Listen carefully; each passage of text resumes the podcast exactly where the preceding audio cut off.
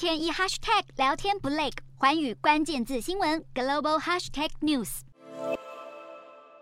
身穿白袍的西班牙医护人员聚集在街头，整齐划一地高喊着抗议口号，并举起手中的示威横幅。他们的诉求就是要政府在高通膨、高物价的恶劣经济环境下，提高医护人员的薪资，以减轻他们的生活压力。除了医护人员外，西班牙的司法人员也加入了这次罢工的示威活动行列。外媒报道指出，有大约一万名司法工作者十九日聚集在首都马德里，发起大规模抗议。由于这一波罢工的人数占了西班牙司法人员总数的百分之九十三，因此全境大约有七十万个司法行政单位受到影响，成千上万起案件的办理工作恐怕将会遭到延期。而近日爆发大规模罢工潮的欧洲国家还有德国。由于大量的机场员工参与了新一波的大规模罢工行动，德国包含杜塞道夫、汉堡和科隆波昂在内的三座机场，二十日几乎空无一人。德国机场协会也表示，这两天这三座机场将会有近十万人受到这一波罢工的影响，